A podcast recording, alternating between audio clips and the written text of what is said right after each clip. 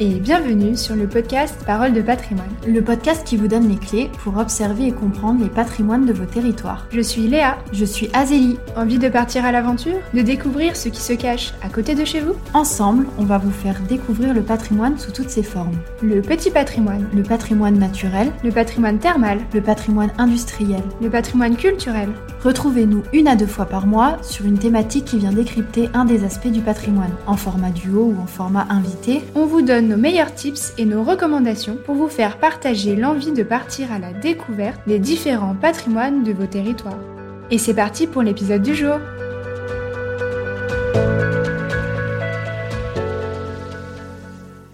Aujourd'hui, nous nous retrouvons pour parler de la thématique du patrimoine thermal. Pour en comprendre l'origine, à la manière d'un voyage dans le temps, nous allons remonter à l'Antiquité.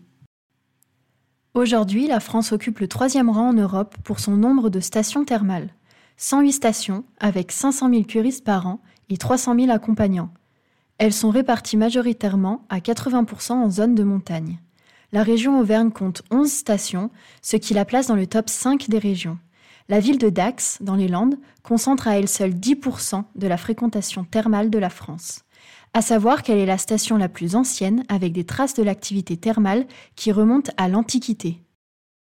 Le mot therme désigne un établissement de bains public dans l'Antiquité et vient du grec thermos, qui veut dire chaud.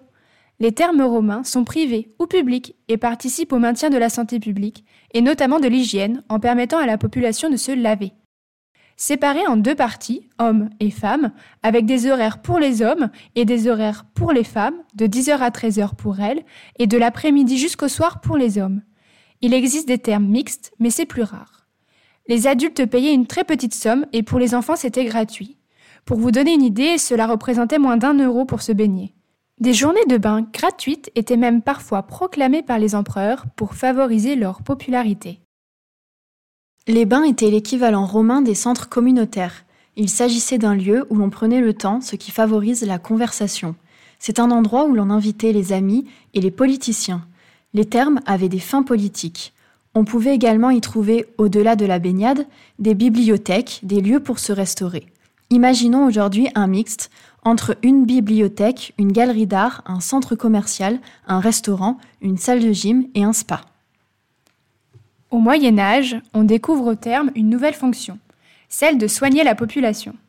En 1260, Saint-Louis fait construire à Aix-les-Thermes, en Ariège, un bassin spécial pour soigner les soldats qui ont contracté la peste. Les termes devinrent de véritables centres de médecine où l'on bénéficiait de soins spécifiques, comme par exemple la thalassothérapie.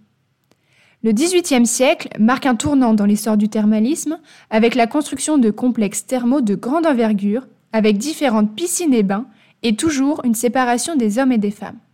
En 1777, l'Académie royale d'architecture décide de consacrer le Grand Prix d'architecture à un programme complet des termes, ce qui montre l'importance des termes dans la vie de l'État. C'est sous le Premier Empire, au XIXe siècle, que la mode des cures thermales se généralise.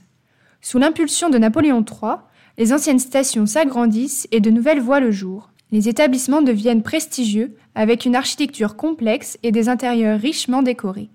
Le thermalisme devient mondain et accessible à un certain statut social. Il était une pratique réservée à l'élite, c'est-à-dire au milieu plus favorisé. Maupassant était d'ailleurs un habitué des stations thermales. Il est venu à de nombreuses reprises en Auvergne, à Châtel-Guyon. Il a d'ailleurs écrit un roman, Le Mont Oriol, grandement inspiré des paysages de la région. Les termes étaient proposés aux Parisiens pour sortir de la ville. Le développement des chemins de fer ont facilité l'accès aux verts et aux termes. La station de Châtel-Guyon, à l'origine, était dédiée aux habitants, mais le chemin de fer a réussi à impulser son développement et toute l'architecture autour. Une nouvelle classe sociale est arrivée, le théâtre a été proposé, les bars et le casino aussi, pour que les curistes ne s'ennuient pas. Ces stations montraient leur potentiel à travers les affiches publicitaires pour leur ville. Il fallait boire et digérer les eaux thérapeutiques, donc la marche était très importante.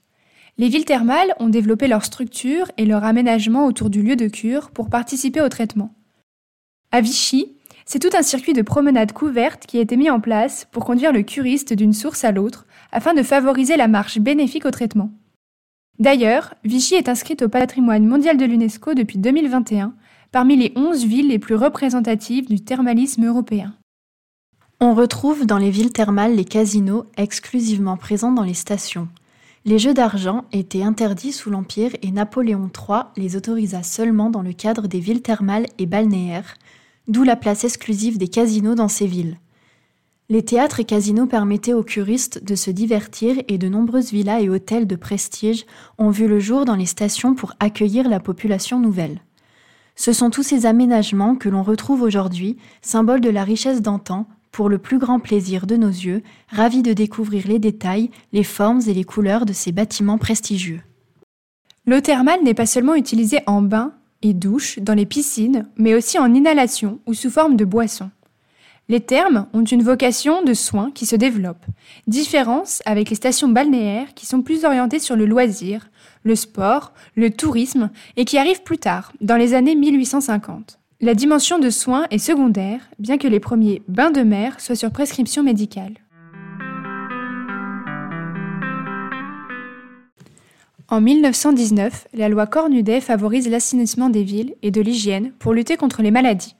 Elle s'applique aux villes de plus de 10 000 habitants afin de se doter d'un projet d'extension, d'aménagement et d'embellissement. De la belle époque à l'entre-deux-guerres, les stations thermales françaises sont principalement des communes de petite taille, mais nécessitent des équipements importants, notamment de loisirs en haute saison, qui peuvent parfois être disproportionnés au regard de la population permanente. Par la suite, la loi est étendue aux stations balnéaires, maritimes, sportives et autres, dont la population augmente d'au moins 50% à certaines périodes de l'année. Plus tard, le développement des médicaments fera chuter l'activité des stations thermales. Aujourd'hui, l'accent est mis sur le patrimoine pour valoriser le passé de ces stations. En octobre 2008, le réseau de la route des villes d'eau du Massif central a pris la décision de dresser un inventaire du patrimoine bâti des stations d'Auvergne étendu à toutes les stations du réseau, qui compte 19 villes, pour diriger l'avenir de ces villes thermales vers une autre forme touristique. Très peu de bâtiments sont aujourd'hui protégés et reconnus comme patrimoine en tant que tel. C'est environ 5% des biens qui sont aujourd'hui inscrits ou classés au titre des monuments historiques en Auvergne. Au niveau national, c'est 31 établissements thermaux qui sont protégés. Rappelons ici que la France compte 108 stations en tout. N'oublions pas quand même qu'il est encore aujourd'hui possible de profiter du bienfait des eaux thermales pour des cures ou du loisir, et celles-ci ne sont pas destinées qu'aux malades. Par exemple, à Roya, dans le Puy-de-Dôme, le centre Roya Tonique est accessible à tous pour profiter des bains chauds ou froids, hammam, spa, bains à remous et se détendre le temps de quelques heures en solo ou en duo, mais aussi entre amis ou en famille. Pour finir cet épisode, nous vous invitons à découvrir toute la richesse du patrimoine thermal en visitant les différentes stations françaises et à tester quelques bains à bulles. Mais aussi, vous pouvez découvrir la mini-série Buée et claquettes sur YouTube qui vous amène découvrir les termes du Massif central. Retrouvez-nous pour la suite sur toutes les plateformes d'écoute et en vidéo sur notre chaîne YouTube Parole de patrimoine. Vous pouvez aussi nous rejoindre sur nos comptes Instagram Voyage en Canap et Philosélie et souscrire à la newsletter du podcast pour ne rien rater de l'aventure. Et si vous avez aimé cet épisode, n'oubliez pas de nous laisser votre avis.